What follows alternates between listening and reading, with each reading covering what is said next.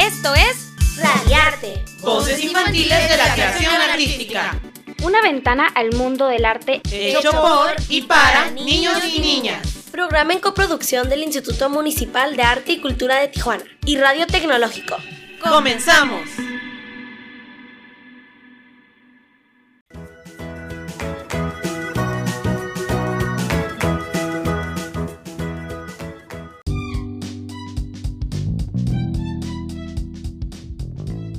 Hola, buenos días. Mi nombre es Lisa y les doy la bienvenida a una edición más de Radiarte, Voces Infantiles de la Creación Artística, traído a ti por el Instituto Municipal de Arte y Cultura.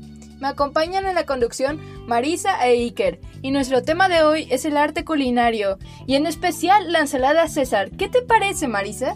Me parece un tema especial porque es uno de los platillos más conocidos. Su popularidad se ha extendido de tal manera que ahora la podemos encontrar prácticamente en todos los restaurantes del mundo. Sin embargo, hay mucha confusión en torno a su origen.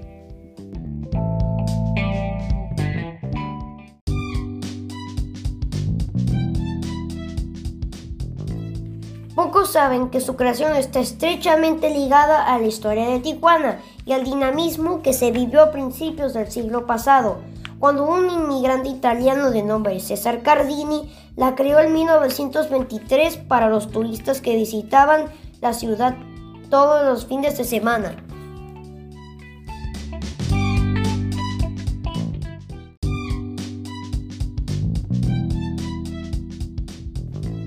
Pero, ¿cómo es que sabemos todo esto? Ustedes se preguntarán. Bueno, es que conocimos al sobrino nieto de César Cardini, quien también es chef. Su nombre es Alex Cardini, y él nos comentó cómo es que su tío abuelo llegó a Tijuana. Escuchemos.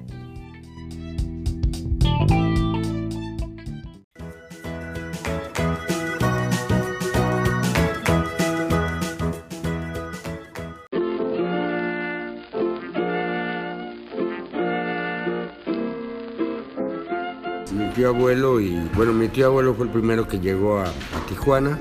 Él venía de Canadá, de San Francisco, de ahí a, a, Tijuana. Entró la prohibición y bueno, el lugar más cercano donde se vendía alcohol era Tijuana. Y como buen europeo, pues estaba acostumbrado a con su comida vender este vino. Claro. Y entonces pues buscaron, buscó dónde, le escribe a su hermano que había terminado la, la Primera Guerra Mundial Alex era piloto aviador de la Primera Guerra. Le mandó una carta que se viniera a Tijuana, que él ya tenía un negocio aquí, estaba trabajando, que se lanzara. Y Alex se lanzó en barco. Llegó trabajando en barco, llegó hasta Nueva York en 1922 y después, como no lo dejaron pasar por tierra, tomó otro barco, le dio la vuelta y llegó a San Diego en otro barco dándole la vuelta por Magallanes, que pues sí había que arriesgar la vida, pero después de ser piloto aviador en esos pilotos, ya no creo que le tuviera mucho miedo al, al mar, ¿no? Por lo menos estaba, estaba tocando algo. Y llegó en 1922, se junta con su hermano, trabajan juntos aquí en Tijuana. Eh, el primer, la primera persona que le da trabajo a mi abuelo es Mariano Escobedo, César ya trabajaba este, en el Alhambra, Alex trabajaba en el Tijuana Bar, pero los lugares abrían y cerraban, se quemaban y en cuestión de uno, dos, tres meses este, ya habías tenido dos, tres trabajos porque te cambiabas de un lado a otro, porque Tijuana era muy, bueno, sigue siendo muy movido. Volvían a, a poner otro restaurante, se quemaba, volvían a poner otro restaurante, o sea, era, era como parte de la dinámica de la, de la ciudad de Tijuana de aquella época.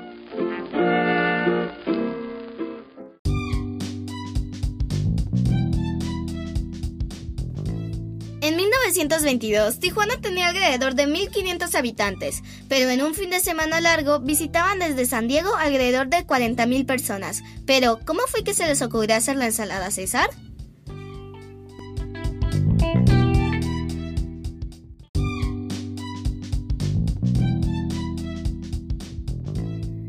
Muy sencillo, Marisa. Era la época de las ensaladas. Se hicieron populares a partir de 1917 debido a la moda de Hollywood que estaba empezando. Todos querían verse delgados. Esto facilitó el boom de las ensaladas.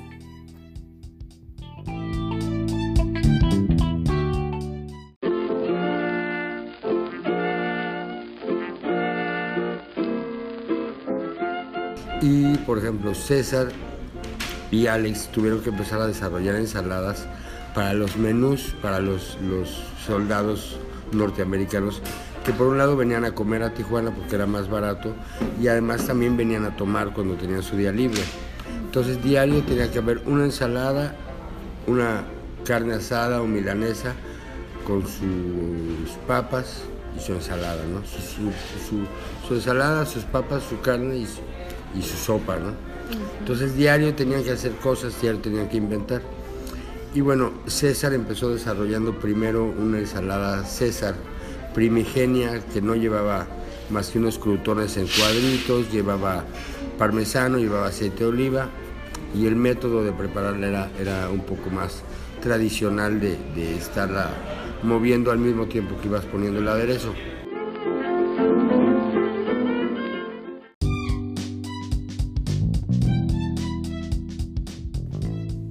La confusión sobre la autoría de la ensalada César radica en que Alex también creó una similar estando en Tijuana, pero la nombró de los aviadores, la cual no tuvo la misma popularidad y eventualmente desapareció.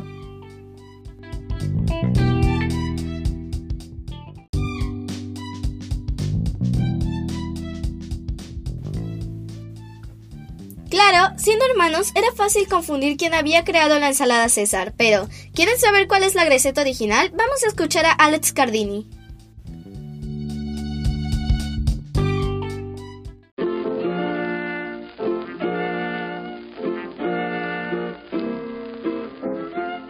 Pues debe de ser en una ensaladera de madera con cuchareo de madera.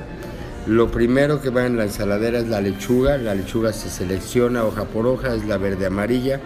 Se seca hoja por hoja y se pone a enfriar. Luego ya fría se monta en la ensaladera. Sobre la ensaladera sal, pimienta negra recién molida, aceite de oliva primera prensada en frío. Ese aceite tiene que tener cinco días antes una tiene que haber ajo en infusión en ese aceite durante cinco días, eh, crutones con anchoas y un poco de aceite en el pan, huevo, un huevo por orden pasado por agua hirviendo un minuto y luego se mete al agua helada para detener el cocimiento, o sea, un huevo pochado. Después, queso parmesano, eh, parmigiano reggiano con denominación de origen de 24 meses de maduración que ese queso, por decirles, para hacer una rueda de 40 kilos, utilizan 600 litros de leche. Entonces, es un queso que es muy caro, pero vale la pena por el sabor que, queda y produce un quinto elemento en el paladar que hasta este año, bueno, hasta creo que el 2012, 2015 se descubrió, que es el umami, que es lo que hace que tu que tu paladar empieza a hacerse como agua a la boca, que empieza a salivar. Solo ciertos productos tienen ese, ese quinto elemento, esa parte del ácido, amargo, dulce y salado, ese es el quinto elemento, el umami, y entonces este, lo tiene ese queso parmesano, no el parmesano genérico, sino el parmellano rellano de Parma con denominación de origen. Y es el queso que yo uso para la ensalada. Después salsa inglesa de la Liam Perrins, esa salsa inglesa tiene en su composición tiene anchoas y luego el jugo de limón amarillo de Tijuana, el que había aquí en los años 20, porque todavía a Tijuana no llegaba el limón persa ni el limón verde mexicano, también 100% mexicano, pero no llegaba. El limón verde es un poco más ácido y este limón amarillo es un poco más dulce, pero también es ácido, entonces le da un sabor a la ensalada exquisito realmente. Entonces, Después, una vez puesto el limón, giras el aderezo, lo vas envolviendo y el chiste es un movimiento que, yo hago, que dicen que bailo un poco, pero es, es por cómo tienes que ligar el aderezo para que todo quede en una sola emulsión. Sirves, las hojas de lechuga son 6 o 7 por platos y van boca arriba las hojas de lechuga. ¿Por qué? Porque la cesa se come con la mano y si las pones boca abajo se va a tirar el aderezo al, plato. Una vez que sirves las lechugas, las salseas, por eso deben de estar boca arriba para que reciban la salsa. Luego colocas dos panes con anchoas encima de las lechugas y luego ya le pones un poco de queso parmesano encima. Más se come con la mano porque el metal oxida la lechuga. Nuestras abuelitas, quizás algunas mamás nos han dicho que el mole se hace con cuchara de madera, que el arroz se hace con cuchara de madera, que el cuchillo no, que la lechuga no se corta con cuchillo, que se deshoja. Todo eso porque el metal oxida y te sabe a óxido la comida.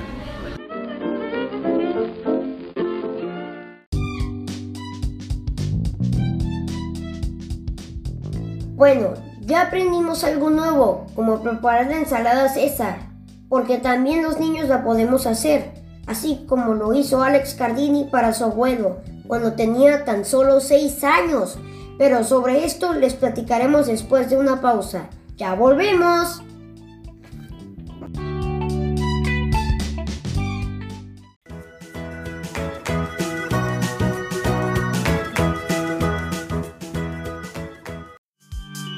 No te vayas. Volvemos en un momento para seguir disfrutando de Radiarte. Voces infantiles de la creación artística.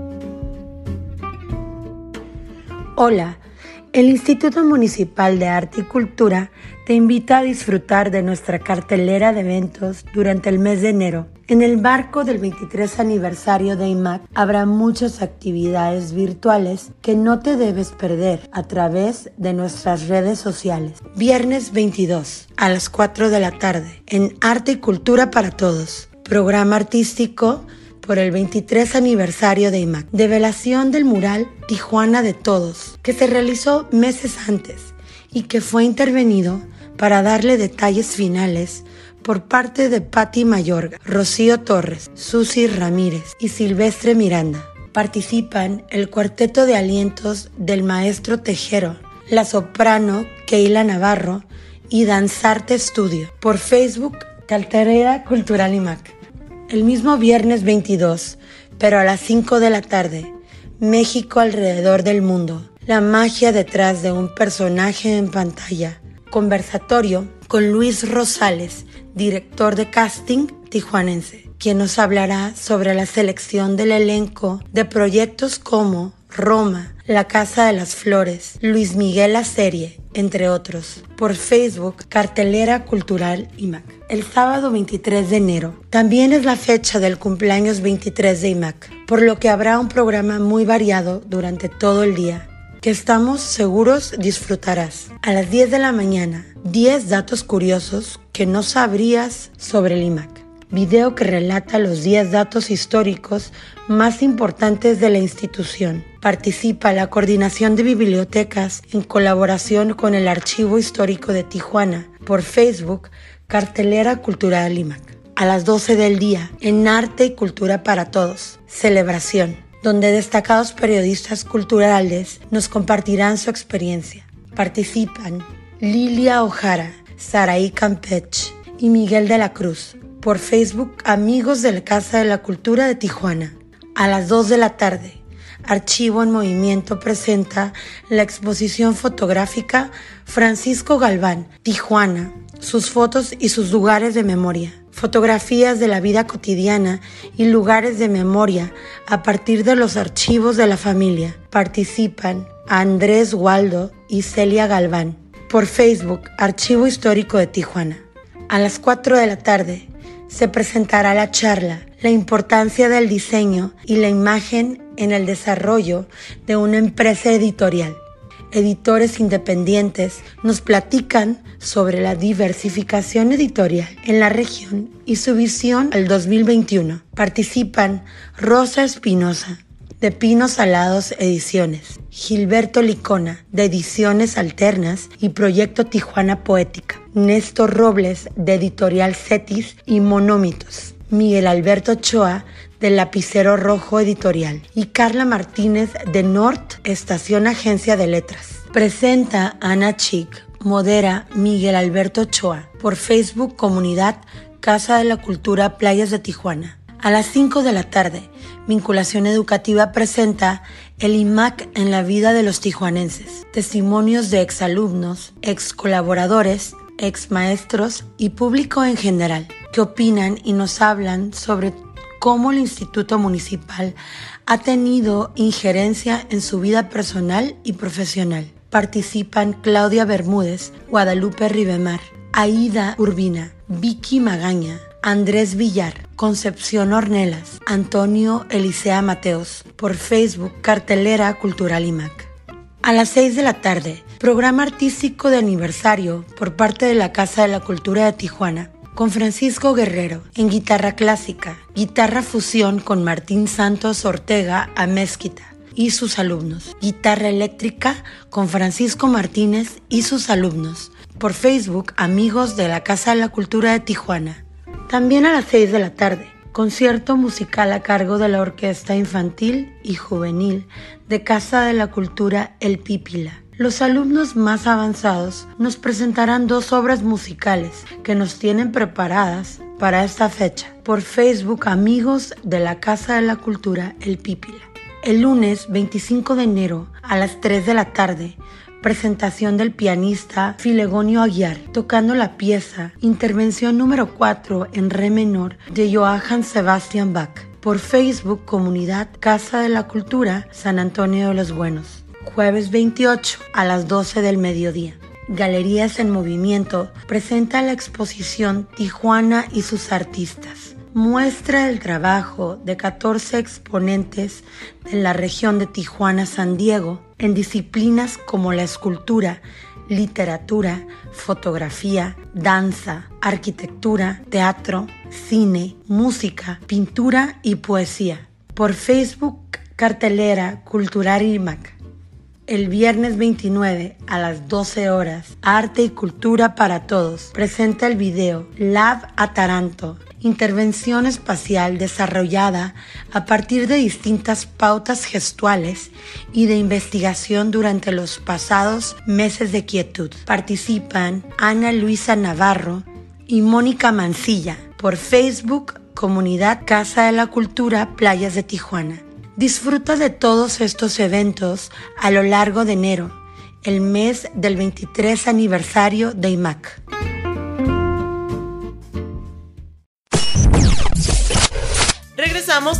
Rápido de lo que pensabas. Continuamos en Radiarte. Voces infantiles de la creación artística.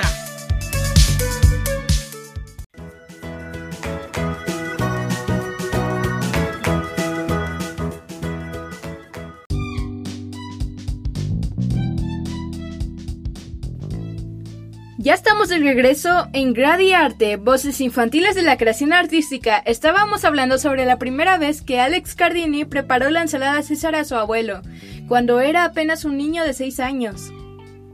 Esto me motiva para también preparar un platillo para mis abuelitos, pero escuchemos la anécdota del chef Alex Cardini III.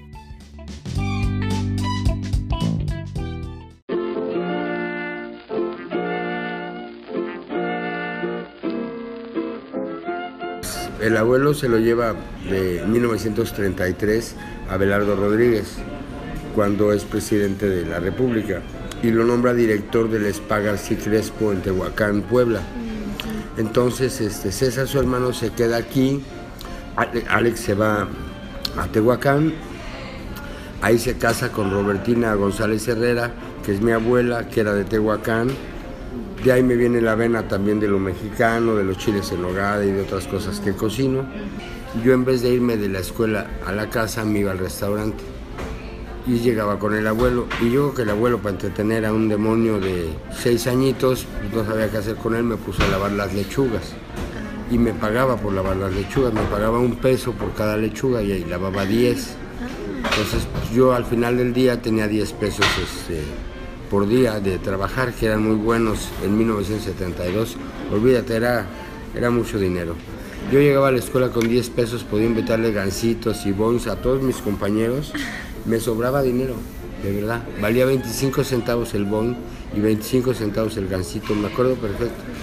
Total que empiezo a lavar las lechugas, eh, me empieza a enseñar el huevo, que era exactamente de un minuto, a rayar el queso, me empiezo a meter mis primeras cortadas con el rallador de queso, que son clásicas, nada más que yo lo empecé a, vivenciar muy, muy niño. Hasta que un día me empieza a pedir que le prepare su ensalada a él, para una persona. Y entonces ya llegaba al restaurante y ya no tenía que lavar nada ni nada, ya estaba todo listo. Y yo llegaba y le preparaba su ensalada al abuelo que comía a la una de la tarde antes del servicio. Hasta que un día llego y me, y me dicen, Cardini, tienes una César para dos personas. Yo nunca había hecho una César para dos personas. Y cuando llego a la mesa estaba mi abuelo, don Jacobo Zabludowski, que era muy conocido ya en esa época. Y mi abuelo ya no me dice nada, porque antes sí me decía, ponle tanta sal, menos queso, más huevo, o sea, depende como estuviera viendo que la hiciera. Pero mira, calladito ya no me dice nada. Y yo dije, bueno, pues aquí me la juego a ver. Entonces le puse dos huevos, como era para dos, pues le pongo dos huevos, le pongo más queso, más aceite, un poquito más de todo la preparo, la, sirvo, le pongo queso y se las doy. Y bueno, Jacobo estaba fascinado con un niño que le hicieron ensalada César. Le decía, ¿cómo es posible que un niño a esa edad ya sepa hacer ensalada? Después lo superaron mis dos hijos porque ellos la hicieron a los tres años y ya empezaron a hacer la ensalada. Oh, Pero este, curiosamente ellos ya no se dedicaron 100% a la ensalada como yo me empecé a dedicar. Yo desde esa edad, a partir de, esa ensalada, digamos que es la, primero que, la primera que cuento como, como profesional ya hacerla para dos personas. ¿Qué edad? Seis años y medio, casi siete. Este, de allá para acá, pues llevo más de medio millón de ensaladas preparadas en mi vida.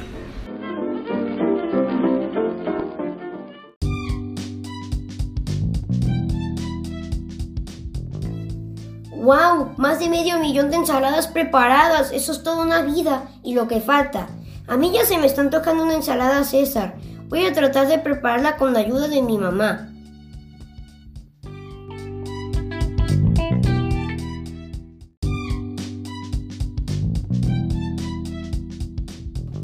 Pues invita Iker, la gastronomía es todo un arte. De hecho, los hermanos Cardini dejaron una escuela gastronómica en Baja California que luego se expandió a otras ciudades de Estados Unidos y el mundo. Y según el historiador Fernando Escobero, César Cardini pudo comercializar su aderezo de la ensalada César.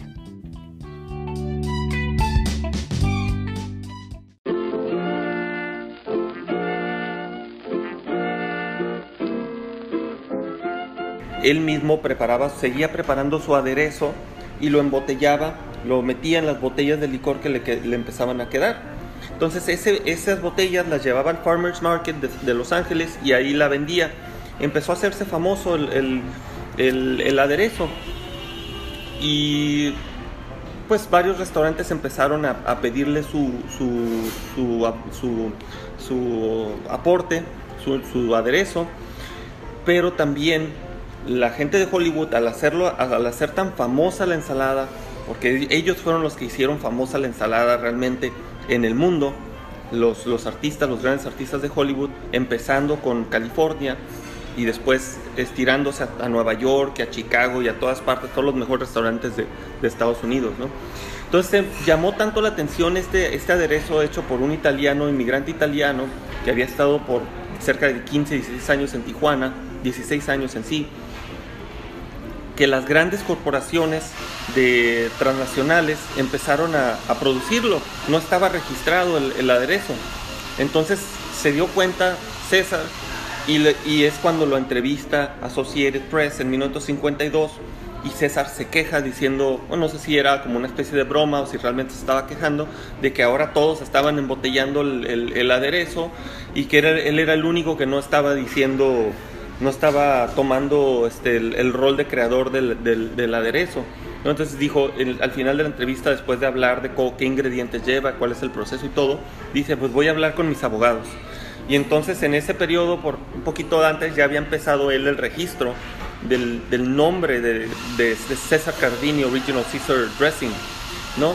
Y ya había puesto una fábrica en um, um, la Ciénega Boulevard eh, en Los Ángeles, una fábrica que duró hasta los años 80 cuando, cuando la transnacional Dolefam, específicamente la compañía Marcetti, que también había hecho aderezos artesanales por muchos años desde finales del siglo XIX, eh, compra la compañía de César Cardini a la hija de César, que era Rosa Cardini, Rosa María Cardini, y pues aún sigue en todos los, los, los, los, los, los Walmarts y diferentes eh, negocios y supermercados, ¿no?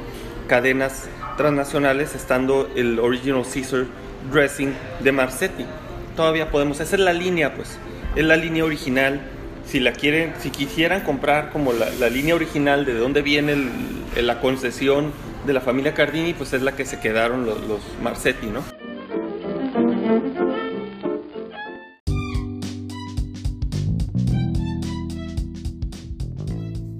En Estados Unidos, César Cardini registró el aderezo de la ensalada César y comenzó a embotellarlo. Abrió una fábrica en Los Ángeles, California, que permaneció hasta los años 1980, cuando una compañía transnacional la compró a su única hija, Rosa María Cardini. La línea original se puede encontrar en los grandes supermercados, como el Supreme de César Marcetti.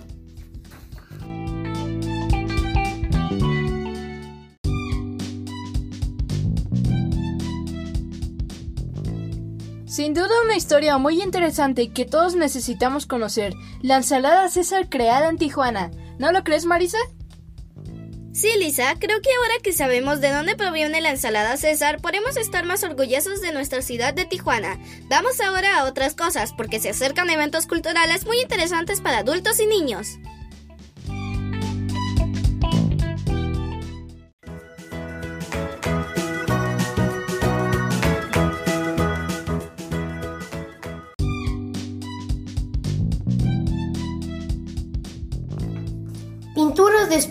Es el nombre del conversatorio con el artista visual Daniel Rubanova en el marco del 23 aniversario del IMAC.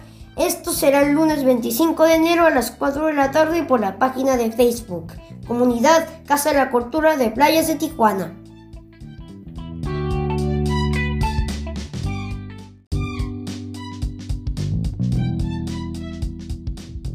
El miércoles 27 de enero a las 2 de la tarde se presentan los artistas culinarios del norte en búsqueda de identidad, en el marco del 23 aniversario del IMAC. Participan el chef Javier Plasencia, Miguel Ángel Guerrero y Rufo Ibagra, y lo puedes ver a través de la página de Facebook Comunidad Casa de la Cultura de Playas de Tijuana.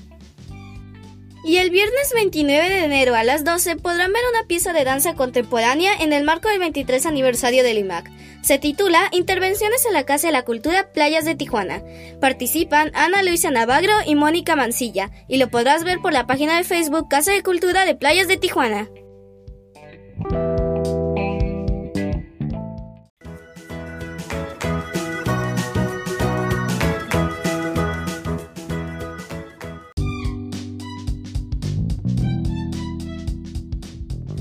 Esto terminamos una edición más de tu programa favorito infantil, Radiarte, voces infantiles de la creación artística.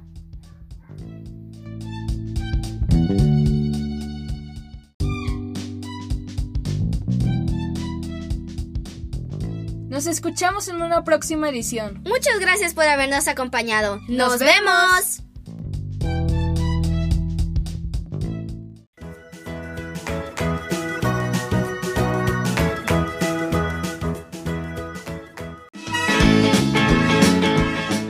Amigos, por hoy hemos terminado. Escuchanos con más arte y cultura la próxima semana. Aquí en Radiarte. Voces infantiles de la creación artística. En 88.7 de frecuencia modular. Entérate de más eventos culturales en nuestro Facebook, Cartelera Cultural y Mac. ¡Hasta pronto!